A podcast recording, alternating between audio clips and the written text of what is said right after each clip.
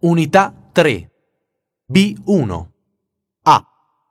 Scusi, a che ora arriva il prossimo treno da Firenze?